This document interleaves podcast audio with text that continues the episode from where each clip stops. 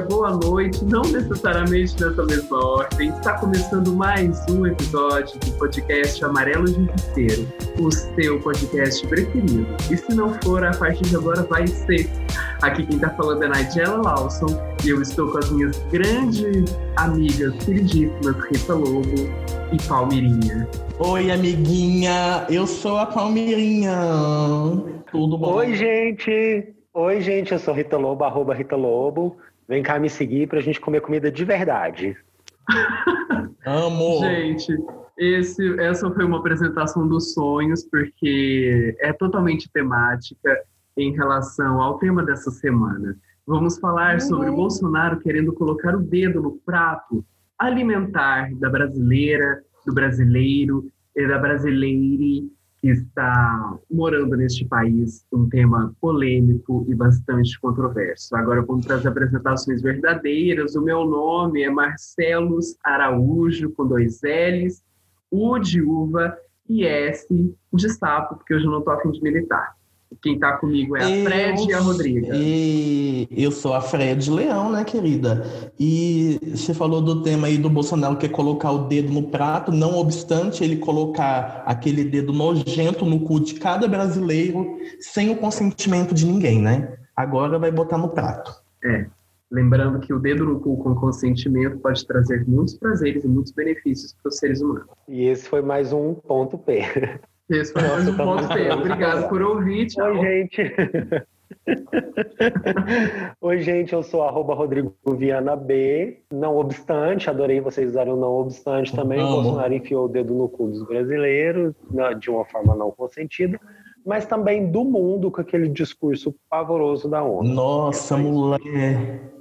A gente está todos. Muita coisa para falar. É, muita coisa para falar. Todos os dias a gente está descobrindo novos patamares de profundidade do fundo do poço que o Brasil podia chegar, e enfim, o discurso da ONU é mais um deles, mas o tema dessa semana não é a cagada do Bolsonaro em relação ao discurso da ONU.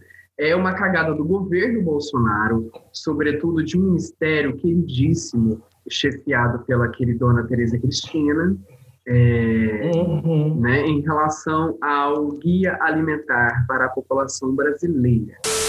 Um grupo de 33 cientistas estrangeiros de universidades de vários países enviou uma carta ao Ministério da Agricultura para defender o guia alimentar para a população brasileira. Segundo eles, a Associação Brasileira da Indústria de Alimentos criticou o guia para incentivar o consumo de produtos ultraprocessados, que fazem mal à saúde. O que, que acontece, gente? Recentemente, o guia, vou repetir o nome dele, Guia Alimentar para a População Brasileira, ganhou muito destaque no debate público. O que acontece? No dia 17 de setembro, vazou para a imprensa e para toda a internet mundial de computadores uma nota técnica do MAPA, Ministério da Agricultura, Pecuária e Abastecimento, que se dirige ao Ministério da Saúde, falando em fazer uma revisão do guia. Aí as empresas, a sociedade civil, ONGs, institutos de pesquisa, empresas da, da, do setor de alimentação se manifestaram a respeito e o jogo de interesses em cima desse tema ficou muito evidente. Aí vamos situar que é o guia e por que ele tem, né, por que, que ele suscita tanto, tantos conflitos de interesse. O guia alimentar ele tem como objetivo promover saúde e melhorar os padrões alimentares da população brasileira além de servir como um documento orientador para a formulação de políticas públicas e programas nacionais de alimentação e nutrição no país. Então, assim, não é qualquer coisa, né? Não é mexer em qualquer qualquer documento. É um, é um documento que não tem teor de lei, mas ele é um documento que fornece diretrizes. É com base nele que se formula, por exemplo, merendas escolares, uh, orientações médicas, né, enfim, to, vários, vários setores da sociedade, da rede né, do, do setor privado, do setor público, do terceiro setor, se baseiam nesse guia, que é, um, enfim, fruto de uma pesquisa imensa. Você vai entender um pouquinho, né, um pouquinho desse contexto todo se você ouvir o nosso episódio até o final. Aí, o Rodrigo vai explicar para a gente que essa parada começou um pouquinho antes e ela não vem assim do nada, né, Rodrigo? Isso. Olha, de acordo com a apuração do Guilherme Zocchio, que é o repórter do O Joio e o Trigo, que é um site de notícias especializado em temas sobre alimentação e indústria alimentícia, dois meses antes do documento do mapa vir ao público, o João Dornelas, que é o presidente executivo da ABIA, Associação Brasileira da Indústria e Alimentos, se reuniu com a ministra Tereza Cristina. A hum. pauta do encontro era a revisão do Guia Alimentar da População Brasileira. Essa nota técnica diz que, abre aspas, a classificação nova, que é a diretriz científica na qual o guia é fundamentado, o nome dela é nova, é confusa, incoerente e prejudica a implementação de diretrizes adequadas para promover a alimentação adequada e saudável para a população brasileira. Além disso, a nota foca suas críticas no conceito de alimento ultraprocessado, que é a, a, a grande questão polêmica. Né? Afirma que a diferenciação desse item por meio da contagem do número de ingredientes, que é frequentemente cinco ou mais, parece ser algo cômico. O mapa alega ainda nesse documento que as receitas domésticas que utilizam vários ingredientes não podem, em hipótese alguma, serem rotuladas dessa forma o que demonstra um evidente ataque sem justificativa à industrialização.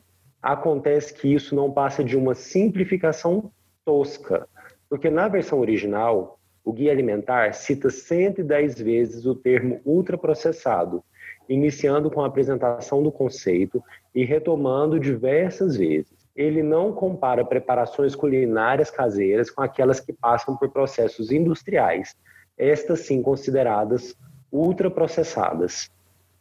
O documento do Ministério da Saúde recorre a casos concretos para ilustrar o conceito.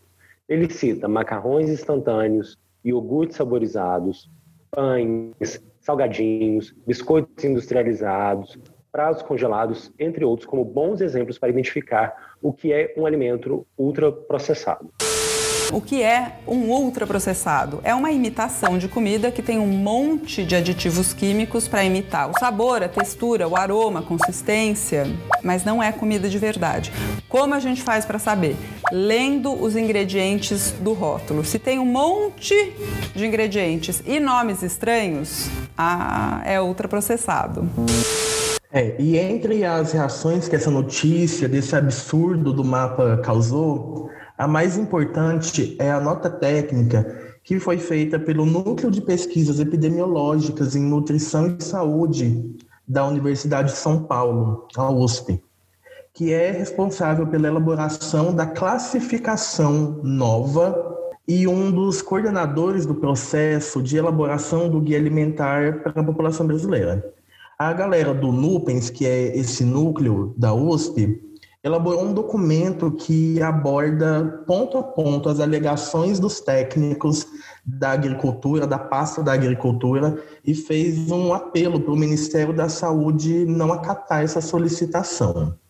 Essa nota da USP diz que, diante da fragilidade e inconsistência dos argumentos apresentados na nota técnica do mapa e da absurda e desrespeitosa avaliação do Guia Alimentar Brasileiro, confiamos que o Ministério da Saúde e a sociedade brasileira saberão responder à altura o que se configura como um descabido ataque à saúde e à segurança alimentar nutricional de um povo. E assim, só para a gente entender muito mais na prática a importância do Guia Alimentar Brasileiro, é ele que, que destaca para questões de políticas públicas, por exemplo, a importância do que do arroz com feijão, que é uma combinação riquíssima, perfeita, que faz parte da alimentação diária da maioria da nossa população. Então, se o guia começa a mudar, é essa questão do arroz com feijão estar tá tão entranhado e estar disponível para que todo mundo, quase todo mundo, possa consumir, ela começa a ruir e isso é bem perigoso. E aí, gente, é muito importante entendermos uma coisa. Quem é o maior interessado em colocar a ladeira abaixo o, o guia? A grande indústria alimentícia. que é o quê? Uma sadia, uma seara. A gente, assim como a Rita Lobo, a gente nunca vai fazer merchan da sadia. Que tem muito interesse nisso, porque se você ameniza o dano que os alimentos ultraprocessados fazem num documento como o Guia Alimentar Brasileiro, você está dando uma. Você vira fiador desse tipo de, de alimento que, assim, nem é assim, alimento, alimento. E vai de encontro totalmente aos interesses dessa indústria que não para de crescer, que assim como a Rede TV é a que mais cresce no Brasil, né? Então, os conflitos, os conflitos em relação a essa nota técnica, por exemplo, é, assim, tem a manifestação do, da nota técnica em si, né, e essa reação do Nubens, que desenvolveu a, a diretriz básica que, que gera, né, que, que ajuda na formulação do, do guia, mas teve uma, uma, um levante também das empresas, né, produtoras de alimentos, é, em muitos, muitos deles ultraprocessados, a Nestlé, a Danone, a Coca-Cola, enfim, vários outros, é, endossando esse, esse levante do mapa para revisar o guia, dizendo que, que o guia devia acompanhar os avanços da ciência. Só que os avanços da ciência cada vez mais têm corroborado a noção de que alimento ultraprocessado é um dos fatores mais importantes para o desenvolvimento de doenças crônicas não transmissíveis, né? Que são uhum. principalmente vários tipos de câncer ligados a, a, ligados a esse tipo de, a, né, a esse tipo de consumo exagerado desses alimentos, diabetes, hipertensão, enfim, aquele clichêzão básico do Globo Repórter que uhum. fala que se você come muita, muita porcaria, você vai, cara, você vai ter um, um AVC, você vai ter um problema de de, de coração, uma diabetes legal aí, entendeu? É, enfim, um problema, um problema sério. É, se você viver de cheetos e lasanha perdigão, fodeu, né? Sim, e nós temos um exemplo, um exemplo, um exemplo, exemplos, aliás, dentro da nossa vida, né, cara? Quando você começa a comer muito alimento processado, você vai dando zigue no seu, entendeu? Nos seus, nos seus organismos dentro de você. Quantos organismos a gente tem? Acho que são nove, né? ah, não, depende. Se eu fiz uma reforma ministerial, agora eu tô com 38 organismos. Bom, aí assim, a gente tem que entender um pouco a história. Posso, do... posso, é. Fala, amiga. Eu ia dar um testemunho de vida. Dá o seu testemunho de vida. Com vocês agora o irmão Rodrigo, que vai contar que é ele.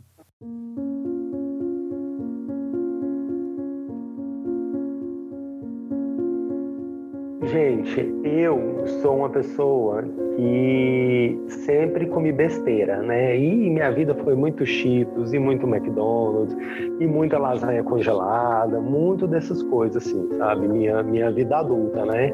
Quando eu, né, fui morar sozinho, passei a ter que cozinhar para mim mesmo, eu, dec... eu comecei a decidir que era mais mais prático, né? E mais fácil cozinhar uma lasanha congelada. Isso. Vamos comer uma lasanha congelada to, to, toda noite, né, na janta. Bom, e aí, de fora não se vê, né? Que eu sempre fui uma pessoa magra, continuo uma pessoa magra, mas aí o que aconteceu? Por dentro, os meus órgãos estavam todos podres. todos não. que sutileza.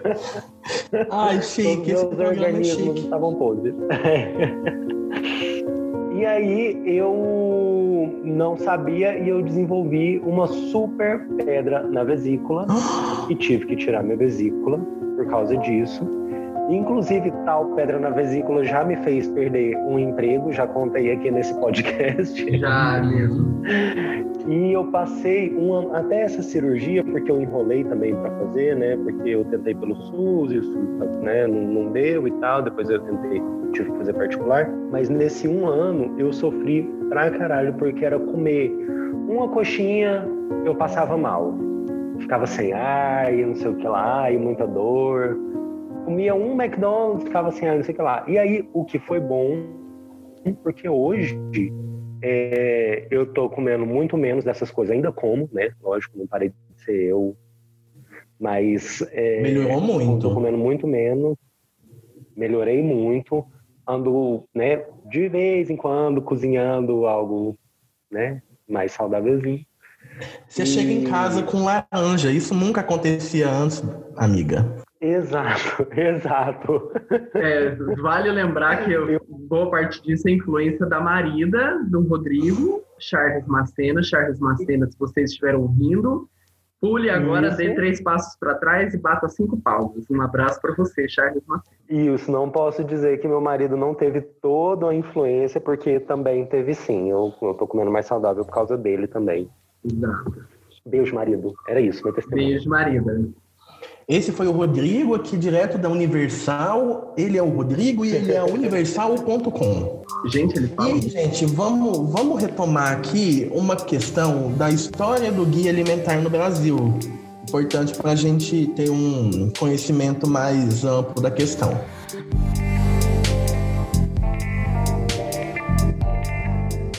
A primeira versão dele saiu em 2006, editada pelo Ministério da Saúde e o documento era voltado especialmente para profissionais da área e priorizava recomendações alimentares divididas por nutrientes e porções. Assim, tinha um aspecto mais prescritivo.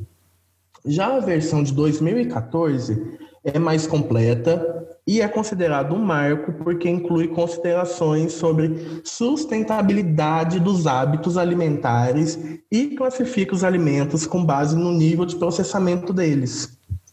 Uma pesquisa que foi feita pelo Carlos Gonzalez Fischer, pesquisador da Universidade de Buenos Aires, mostra que o atual guia é um dos quatro exemplos no mundo que falam sobre sustentabilidade Existem 83 em todo o mundo. E o guia brasileiro é o único com uma abordagem mais holística, que se preocupa não só com o impacto ambiental dos ultraprocessados, mas também com as questões sociais e econômicas.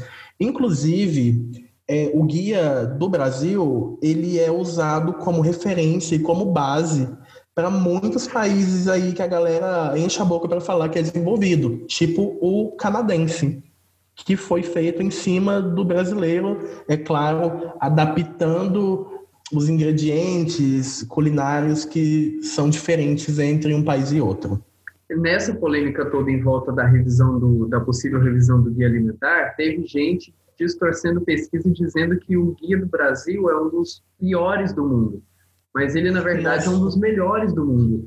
E aí fico, eu também fico assustado com uma, uma conjuntura no, no Brasil que é assim absurdos de, absurdos que o Brasil tem, porque o Brasil é um país imenso e grandíssima parte do território brasileiro ele é extremamente fértil, né? É, são são são são hectares e hectares no Brasil inteiro que você consegue ter uma, uma, um solo, enfim, um clima disponível para o crescimento de vegetação, inclusive vegetação que dá comida para a gente, né?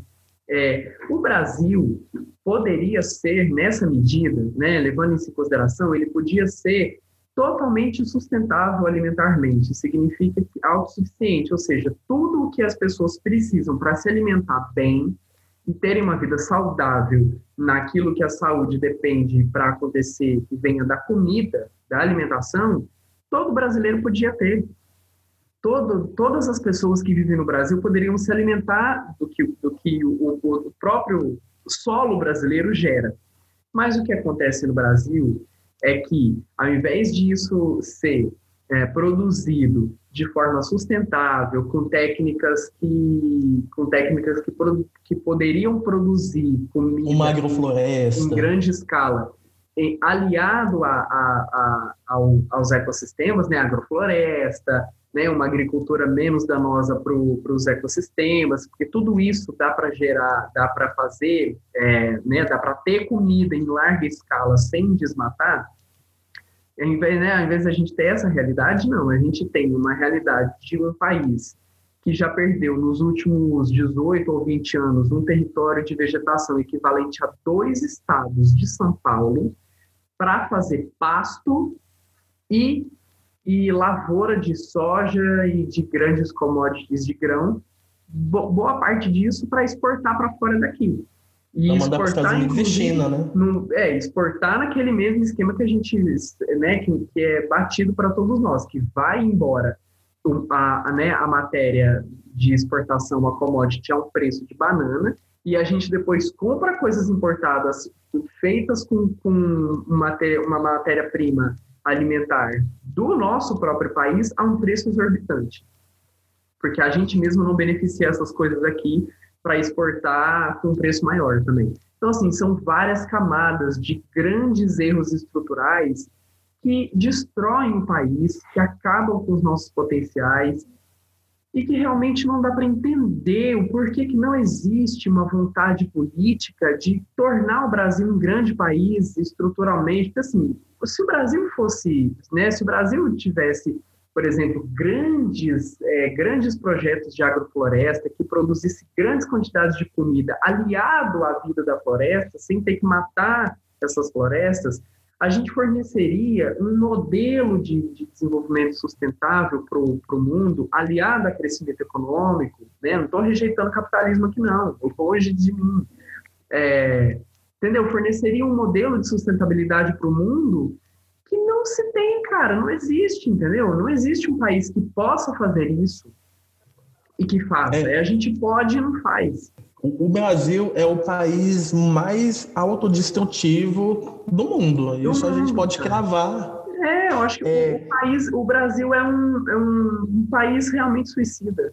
E antes da gente entrar aqui na gravação, eu estava assistindo um Greg News que vai na onda disso que a gente está falando aqui, que traz uma outra camada sobre a questão do plantio de soja no Brasil, que é o seguinte: a grande parte, eu não sei qual a porcentagem de cabeça da soja que se produz aqui, é vendida para a China. Para a China fazer o quê? Alimentar porcos, já que lá a carne suína é mais consumida.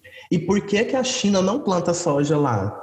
Porque gasta muita água. A água da China, eles estão nessa de comprar nossa soja baratíssima para não acabar as reservas de água, porque a produção de soja demanda uma água absurda. água. Aí vai chegar um momento em que o Brasil, mesmo diante da riqueza hídrica que se tem, vai perecer em relação ao abastecimento de água e a China vai estar tá lá belíssima porque estava consumindo a soja plantada com a água do Brasil. Olha só que delícia.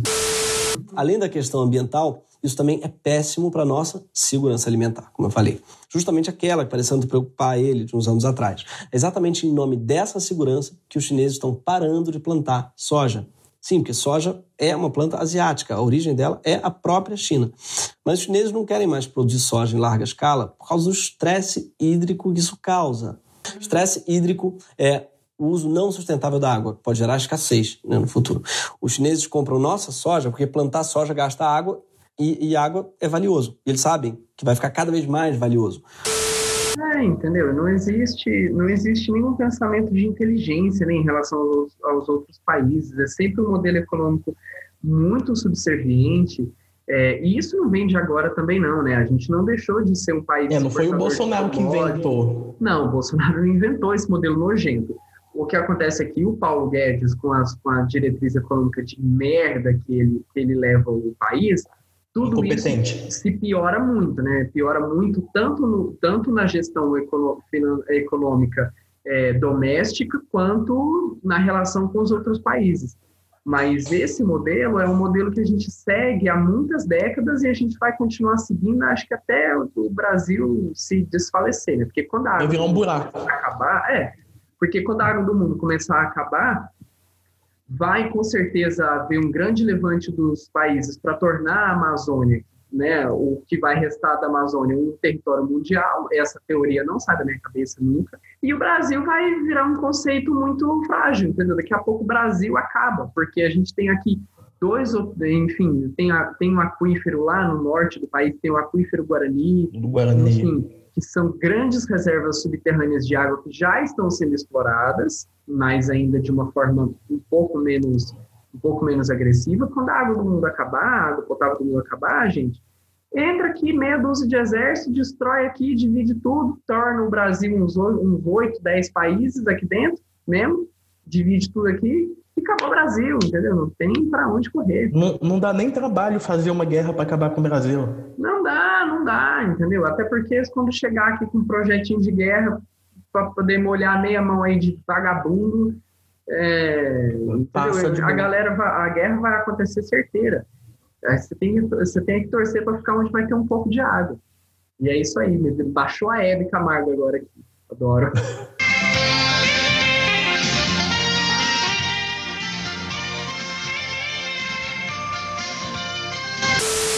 Bom, então tá. Vocês que estão nos ouvindo aí estão se perguntando que diabo é esse trem de alimento ultraprocessado? Gente, eu só tô falando alimento, tá? Você que tá me ouvindo, perdão. Reforma ortográfica. Bom, de acordo com a cartilha Alimentação Cardioprotetora, uma boa forma de identificar um alimento ultraprocessado é observar a lista de ingredientes na embalagem do produto. Pega o produto, vira ele de costinha e vai lá ler as letrinhas miúdas. Em geral, se são descritos cinco ingredientes ou mais, o alimento é classificado como ultraprocessado, especialmente quando os ingredientes são basicamente formulações industriais ou com nomes desconhecidos. Uma coisa que a Rita Lobo fala, né, que a gente, uhum. a gente é isso. Virou a embalagem, leu os negócios, leu os ingredientes, tem nome lá que você não sabe, não conhece, não parece nome de comida, de nada que você viu na vida, parece nome de laboratório, é porque é de laboratório. É porque é bosta. É, é, é Chernobyl. É, uma, e, coisa, e, é, uma coisa é ter no alimento lá, assim, endívia. Aí você não sabe que é endívia porque a gente não tem oportunidade de comer endívia toda hora, que é uma verdura... Porque é caro. Uma verdura de playboy, uma verdura carérrima. É, mas outra coisa é ter lá assim, coagulante THC3233TTHZ7X. É claro que isso daí, gente, é um átomo que nem existe. Porque átomo é, é uma coisa, entendeu? Que é uma coisa. Se o ingrediente. Se o ingrediente tem um nome parecido com o nome de um filho do Elon Musk, tá errado. É, você pode levar esse critério também. E outra coisa para a gente aprender a ler rótulo, os, os ingredientes que aparecem primeiro na ordem são os que estão em maior quantidade. Então, se um desses ingredientes que tem esses nomes bizarros que não remetem à comida aparecem em primeiro lugar na lista, aí é porque o negócio é uma grande bomba mesmo do ultraprocessado. Vamos, gente, vamos fazer um joguinho rapidinho. Posso fazer um joguinho rapidinho com o nosso? Vamos. aqui um suquinho de caixinha desses que a gente compra no supermercado, tá? E vou ler os ingredientes, até para vocês verificarem isso que o Fred falou. Ó, ingrediente: água, ok, né? Água, ok. Aí depois vem açúcar, segundo ingrediente maior do, do suco. Oh, Aí quantidade. depois vem o suco concentrado de laranja. Isso. Depois vem um suco concentrado de laranja, depois vem um suco concentrado de maçã.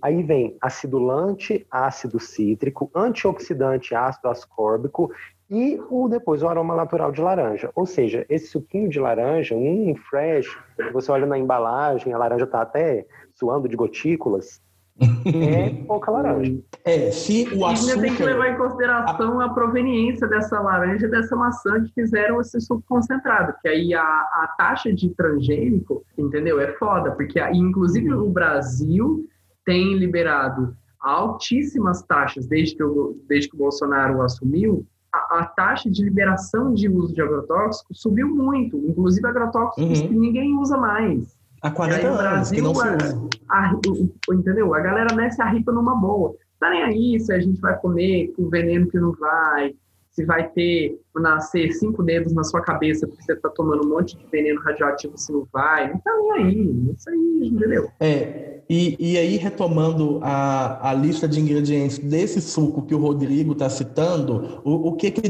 tá bem errado aí? O açúcar aparece antes do suco de laranja. Então quer dizer que tem mais açúcar do que suco. Parece bizarro? Parece bizarro, mas aí tem que saber se a laranja muito também está muito azeda, né, gente? Também não é julgar assim a indústria desse jeito. O que é isso? um beijo, Cátia Abreu. É, Esse episódio é o fui de BR Foods, Sadia, Neston, Nestlé, Danone, é, Quaker. Nissin. Nissin. Inclusive, eu vou dar a dica aqui para a atriz do elenco desse podcast: fazer uma leitura dramatizada, uma leitura dramática de rótulo de miojo. Quer que eu faça agora? Eu pego aqui. Não, eu quero, eu quero que ensaia, eu quero produção. Peraí, rótulo do miojo. Vamos ver aqui, porque a gente aqui é tudo na, é tudo na, na verdadeira. Vamos lá. Do miojo, nós temos o rótulo do miojo básico aqui. O miojo, aquele miojo daquela marca que todo mundo fala, o, o que fala o nome já dá. Entendeu? Dane sim, caceta. Vamos lá.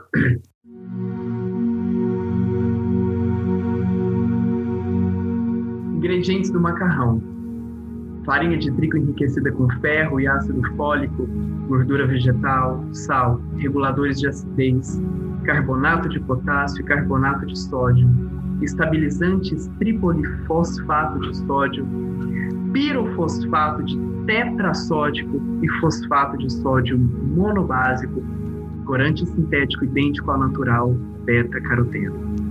Ingredientes do tempero em pó: tempero sabor galinha, pimenta vermelha desidratada, cebola em pó, salsa triturada, antiumectante dióxido de silício, aromatizante, realçadores de sabor glutamato monossódico, inosinato de sódico e guanilato de sódico, corante de sabor glutamato monossódico, corante natural urucum e acidulante ácido cítrico, alimentos tratados por, por processo de irradiação contém cevada, soja, derivados de trigo. Pode conter centeio, aveia, crustáceos, lagosta, camarão, caranguejo, lagostim, ovos, peixe, amendoim, leite, amêndoa, avelãs, castanha de caju, castanha do Brasil, macadâmias, nozes, pecãs, pistache, pinole e látex natural. Contém glúten.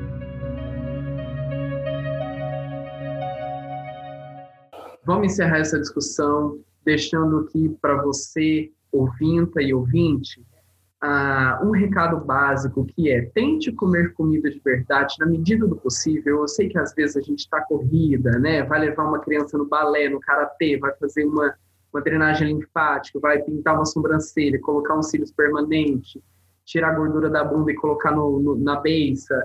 Eu sei, nessas correrias todas, às vezes a gente não tem tempo de comer, acaba comendo o meu menu perdigão, uma lasanha congelada da Fátima Bernardes, uma lasanha congelada da Adriane Galisteu, isso aí é normal. Uma vez ou outra, vamos, né, não tem problema, sem culpa.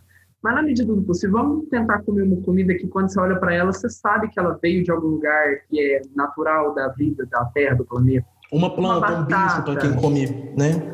É uma batata, um espinafre, uma alface, uma beterrabinha, gente. Um, um feijão. Uma maçã, uma banana. Na medida do que for possível, vamos fazer isso tá? Vamos pra gente viver, né, gente?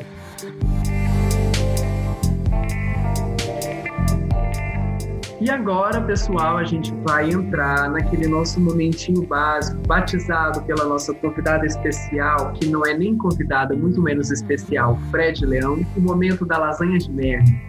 Né? O momento dos piores pontos da semana, elencados por esse grande elenco elencados por esse grande elenco Nossa. que compõe este podcast. Então vamos lá, eu quero começar pela grandíssima Rodrigo Vianabi. Rodrigo, qual é o seu pior momento da semana? Gente, vai parecer besta, mas assim, o pior vai. momento da semana para mim. Quer dizer, semana, não, não, não vai não. Fala. Imagina. Vai ser pra fazenda. Sim. Ai, meu. Vou tomar banho, lavar essa xereca. Não, primeiro, eu quero dar o, o, melhor porque tá saindo memes muito bons, principalmente de Jojo Tadinho da, da Fazenda. Ué, você atropelou o momento da lasanha de merda, gente. Não, calma, é só, é só uma menção honrosa. Ah, tá. É o melhor dentro do pior. É, o melhor dentro do pior. Que, né, a Fazenda eu tô assistindo pelo Twitter, tá muito legal. O, aquele café bom, com sagacidade da Jojo. Tem várias coisas legais. Eu tenho cara de piranha? Não, não. não. não. É, ela brigando com o povo porque o povo tá sujando o, o fogão dela, que vai fazer tapioca. Não vai fazer tapioca, não. Vai comer um pão. Tá ótima, maravilhosa. Inclusive, só para fazer um adendo Ai, factual aqui, enquanto você fala disso, minha mãe está bem na minha frente, eu estou gravando aqui diretamente da casa da minha mãe, minha mãe está atracada a um pão com mortadela e um copinho americano com café, que está dando aqui orgulho de ver o Brasil. Beijo, mãe. Manda um beijo aqui, mãe, pro seu áudio vazar. Beijo, galera. Ai, gente, Ai Cássia, tudo! Enfim, continua. Cássia, tudo.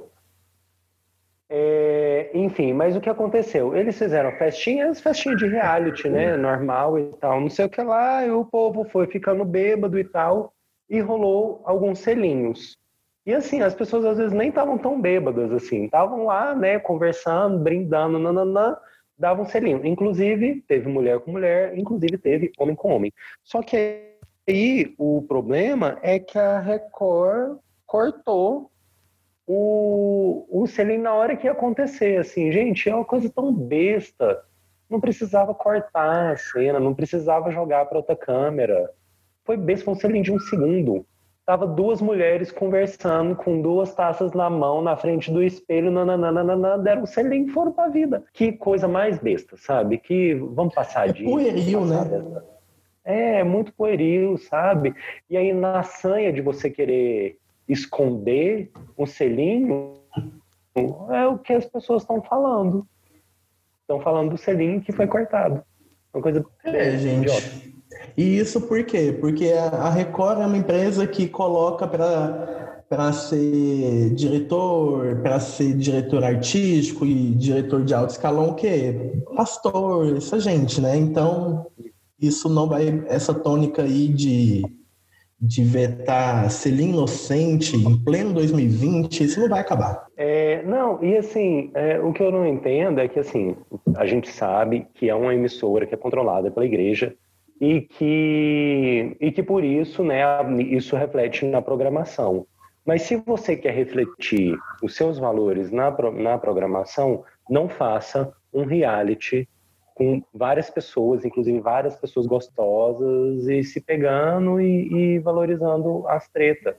Porque ou você vai para um lado ou você vai para o outro. Faz um canal só de culto, que aí não tem problema. Até tem, até vejo, assim, mas enfim.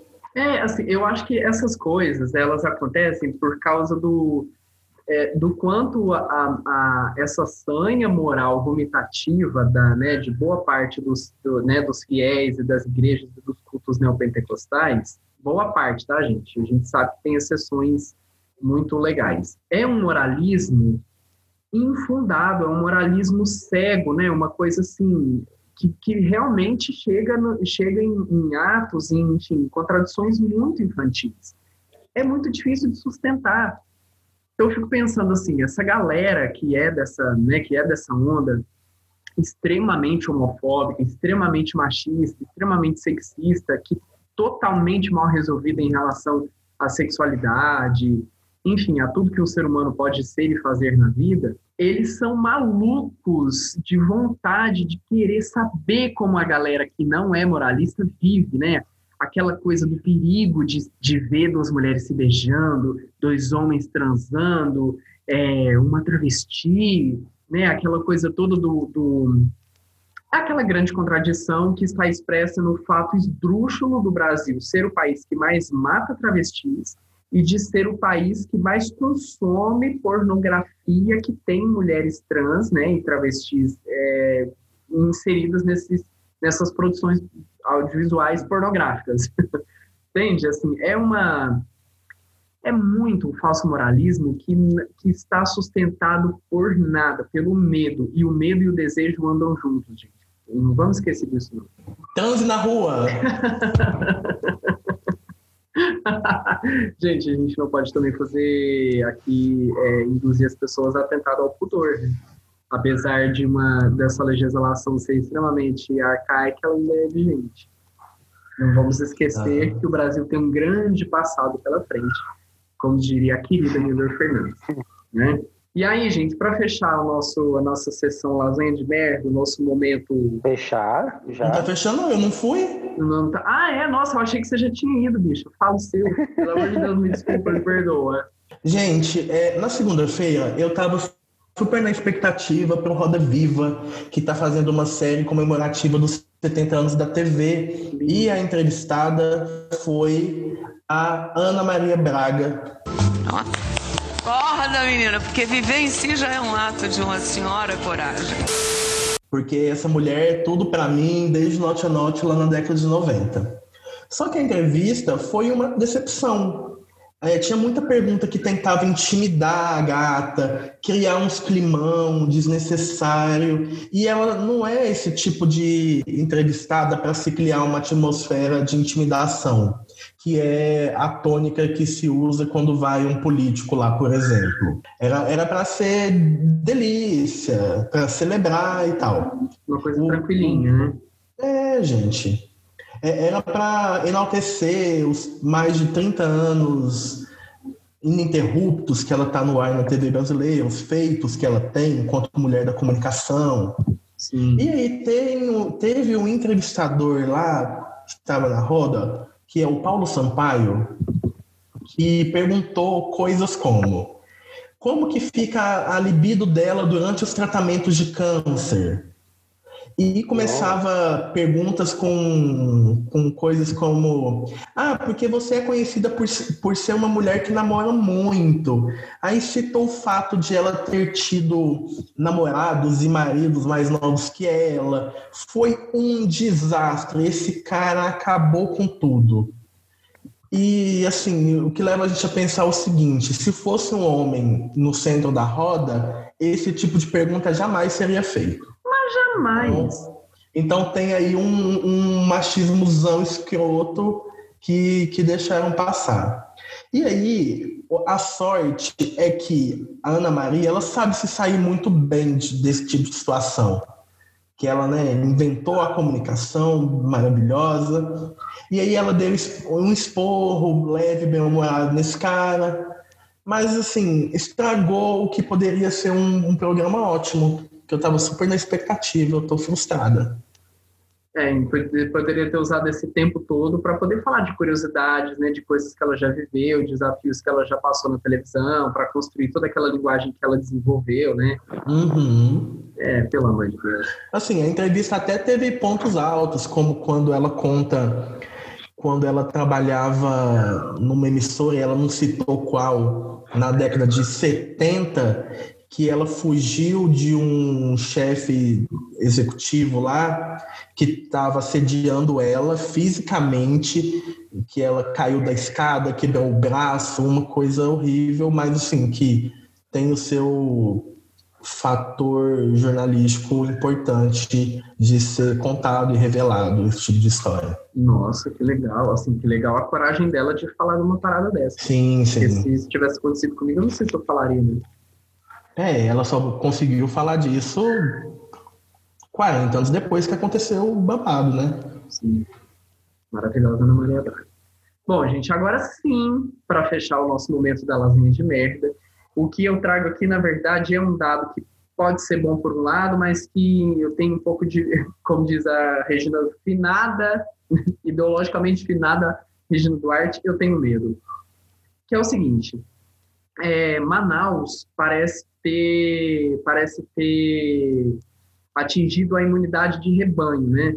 Porque, enfim, como Manaus é, foi muito atingida pela pandemia do coronavírus, ela pode ter tido tanto, tantos infectados que, que a população agora parece estar se beneficiando desse fenômeno que é a imunidade de rebanho porque isso, isso foi constatado, segundo, né, de acordo com um estudo preliminar feito, é, feito por 34 estudiosos é, do Brasil e estrangeiros, e foi publicado no site chamado Measure X If. Eu acho que eu pronunciei certo. E esse estudo analisou dados das infecções com uma modelagem matemática para estimar que 66% da população em Manaus já apresentam anticorpos contra o novo coronavírus. É, e, né, e lá a gente está vendo que o ritmo dos contágios foi muito rápido e brutal, mas agora tem diminuído muito. O que acontece? O meu medo em relação a isso é que as outras cidades, os outros governos estaduais e municipais e o governo federal é, entendam que a imunidade de rebanho é uma solução boa. Quando, na verdade, os pesquisadores que divulgaram isso mostram justamente que quando você atinge uma imunidade de rebanho, ela é a prova da incompetência do governo local em lidar com uma pandemia. Entende? E aí os dados ali são de que, enfim, é, Manaus tem cerca de 2 milhões de habitantes e tem, é, tem mais de 2 mil pessoas mortas pelo coronavírus.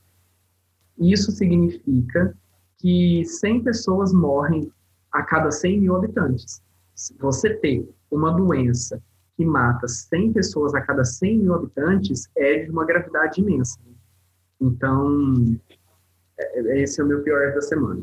Nossa, o, o, o descaso e, o, e como, como a gente viu que aconteceu lá, que realmente o, o sistema de saúde é, ultrapassou o pico, né? É, e ainda assim tem gente negando a doença até hoje. É, cara, é um absurdo social, assim, né? A quantidade de negações, a galera simplesmente não quer e pronto, né? Você não quer que tenha coronavírus, de repente não tem. Você não quer que tenha é, aquecimento global, você não tem. Mas você não quer que a Terra seja esférica, de repente ela é plana. É só você não querer. Assim, eu não quero ser mais pobre, agora eu sou rico. Pronto. E aí vou chegar na Tiffany's, vou comprar 30 solitários e vou falar, não, é porque eu creio que sou rico. É, é isso aí. Aí o capitalismo vai querer isso. Eu vou chegar lá na, na, na Louis Vuitton e comprar a loja inteira e na hora do dinheiro falar, não, eu sou rico. Eu nego que eu sou pobre, então eu, tenho, eu vou comprar isso aqui de acordo com a minha crença que é a mesma coisa que aconteceu até no discurso do Bolsonaro na ONU, voltando a ele aqui, né, que a galera bolsonarista falou, não, ele deu a versão, foi bom porque ele deu a versão dele dos fatos, a versão que não está na mídia. Não, gente, a versão dele dos fatos é a mentira. É, que é tirada de onde? Do Dataku.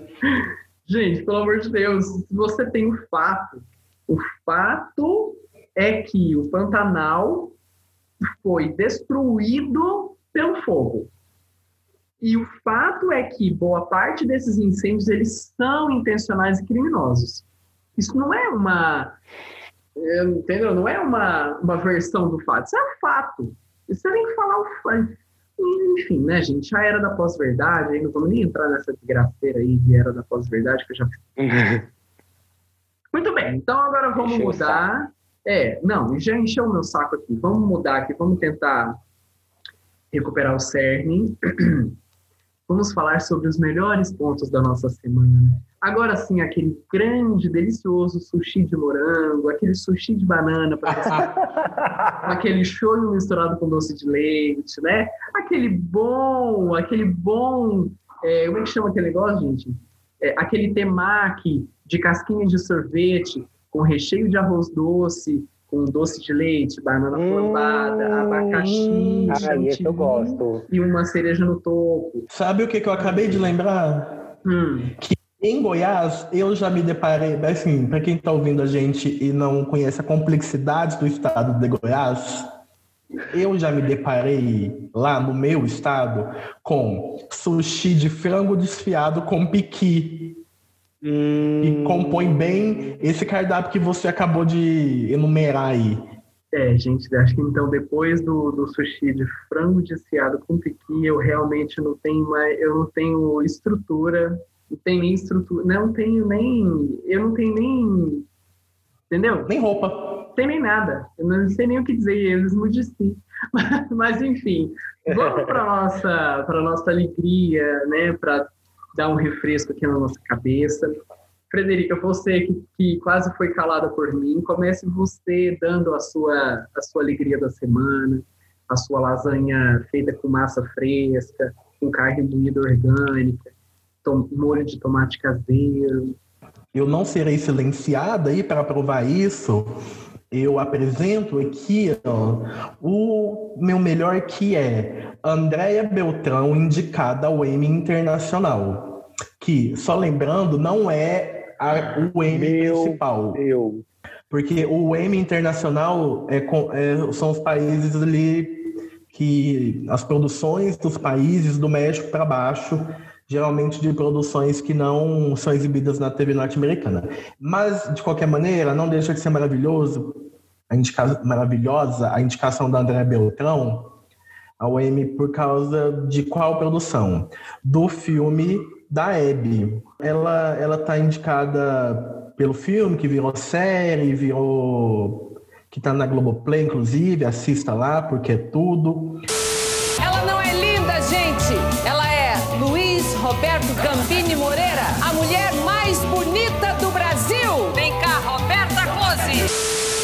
Se você não viu, vai no filme, porque a gente é muito acostumado a aclamar divas internacionais. Mas a Hebe é uma estrela histórica e fundamental no Brasil. E a interpretação da Andrea Beltrão para Hebe, além de ter ficado muito próxima do que era a Hebe, foi uma interpretação também muito respeitosa, foi um tributo. E muito belíssimo de se ver. Né?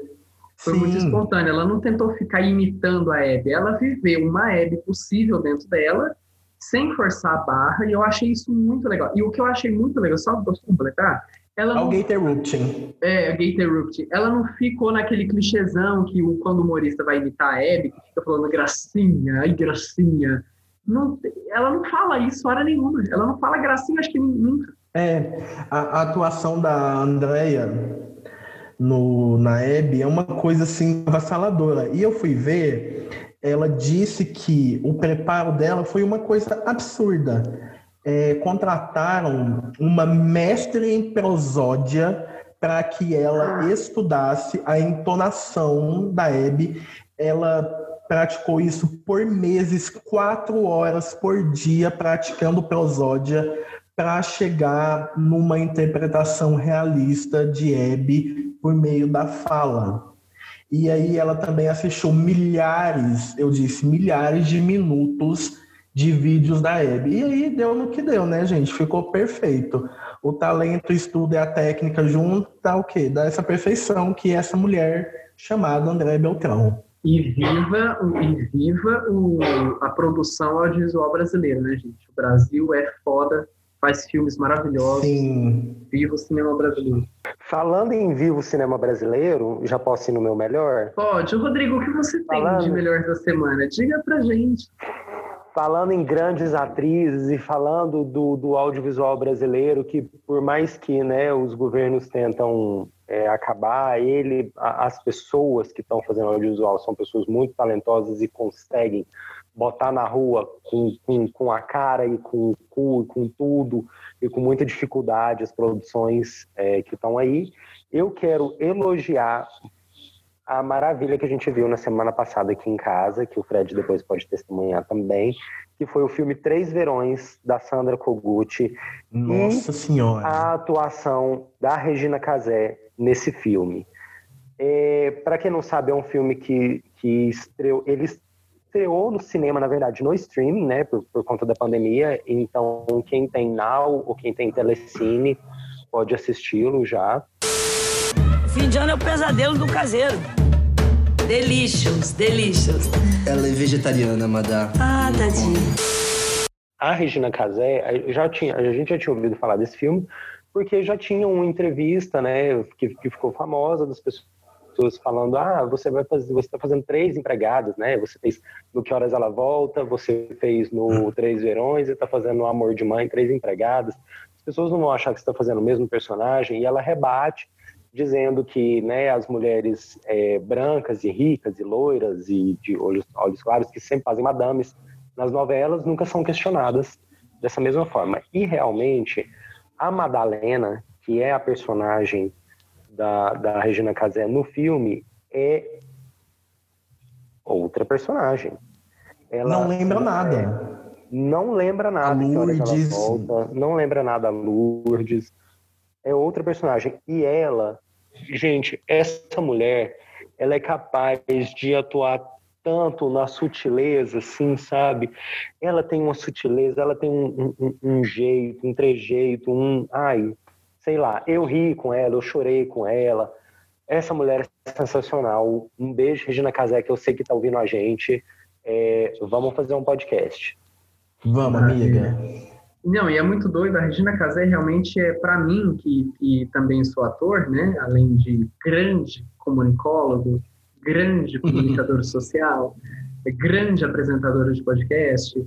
A Regina Casé é um grande estudo para mim, porque realmente ela consegue criar uma vida interna para as personagens que ela faz, que é uma coisa incrível.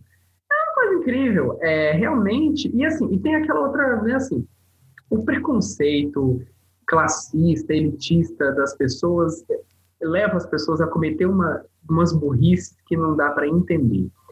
Porque é o seguinte, você, né, quando você cobra a Regina Casé de, de fazer várias personagens que têm a mesma profissão, no caso, empregadas domésticas, né, você solapa a personalidade dessas pessoas, né, como se toda empregada doméstica fosse o mesmo ser humano e obedecesse, obedecesse ao mesmo requisito de comportamento, de origem, de sotaque, de, de, enfim, de vida interna, de intenções, de personalidade. E outra coisa que o filme traz que são de responsabilidade tanto da Regina Casé quanto da Sandra Koguchi é o entendimento que essas mulheres têm sobre a essência do que é o brasileiro. Porque esse filme tem essa questão extremamente entranhada e latente, porque ele trata de corrupções pequenas, grandes e médias, e como o, o brasileiro dá o jeitinho brasileiro, que é uma coisa contestável. Isso realmente, então, nos leva ao terceiro melhor da semana, que coincidentemente, eu juro, gente, eu juro que a gente não combinou nada de, de elencar os temas melhores da semana relacionados a atrizes. O meu é de uma atriz que foi desgraçada para né, a classe artística em relação aos seus últimos atos, mas é uma coisa curiosa em relação a ela. Essa semana, ou enfim, nas últimas semanas, né, muitas emissoras têm produzido muitos conteúdos em relação aos 70 anos da televisão brasileira, certo? E a Globo está fazendo o Globo Repórter toda semana dedicado a isso. Como eu estou na casa da mamãe, estou acompanhando o ritmo de vida da mamãe. E a mamãe, ela assiste Globo Repórter. Aí eu fui junto com a mamãe assistir Globo Repórter. E o último Globo Repórter foi sobre, enfim, as novelas, né, os programas de humor. Tô achando, inclusive, super legal a Globo dando, colocando na programação desse Globo Repórter programas importantes de todas as emissoras, muita coisa do SBT, da Record, TV Cultura principalmente. Que, que legal! TV Cultura, tá super massa, assim, eu tô achando bem legal, a Globo tá super diplomática. E aí, falando sobre as novelas, grandes personagens da, da teledramaturgia brasileira, que é a Globo, né, gente? É disparada a melhor produtora, mais profissional, a que tem mais gabarito na área de produção de, de novelas no Brasil. E as novelas são um grande fenômeno nacional e são vendidas para mais de 100 países. Né? As novelas da Globo são, cara, produto de exportação do Brasil, que está quase tão importante quanto a soja.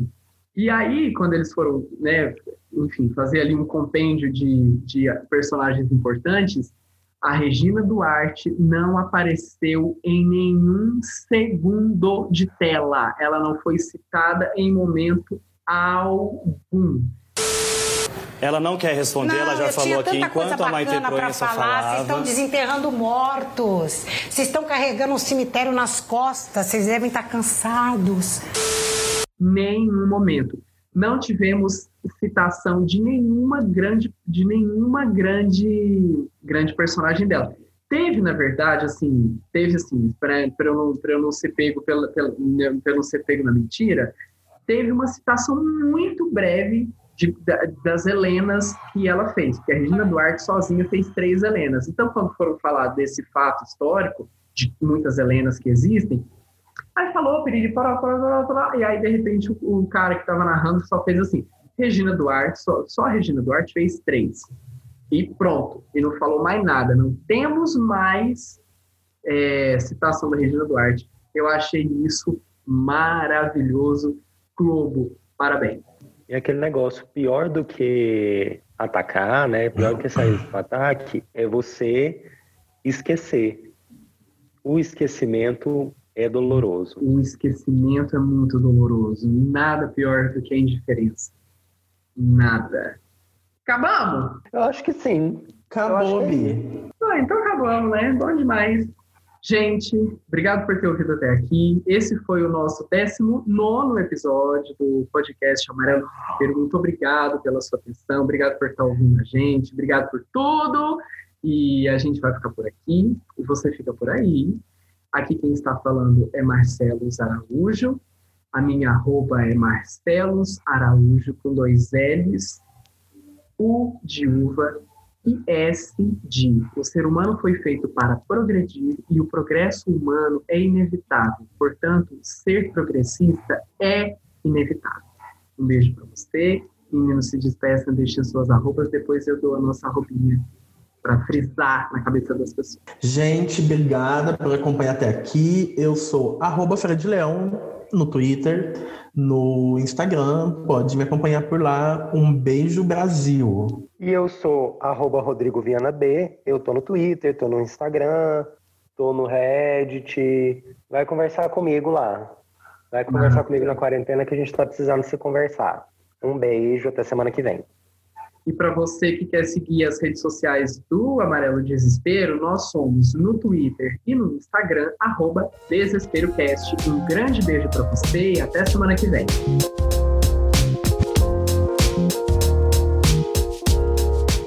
Este episódio teve áudios de TV Cultura, Canal Panelinha, HBO, SBT, TV Record, TV Globo, Warner, Vitrine Filmes, Globo Filmes e CNN.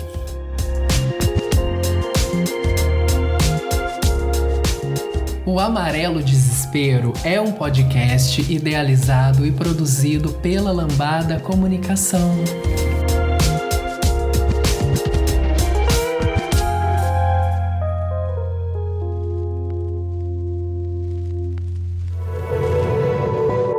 Este podcast faz parte do movimento LGBT Podcasters. Conheça outros podcasts através da hashtag LGBT Podcasters ou do site www.lgbtpodcasters.com.br.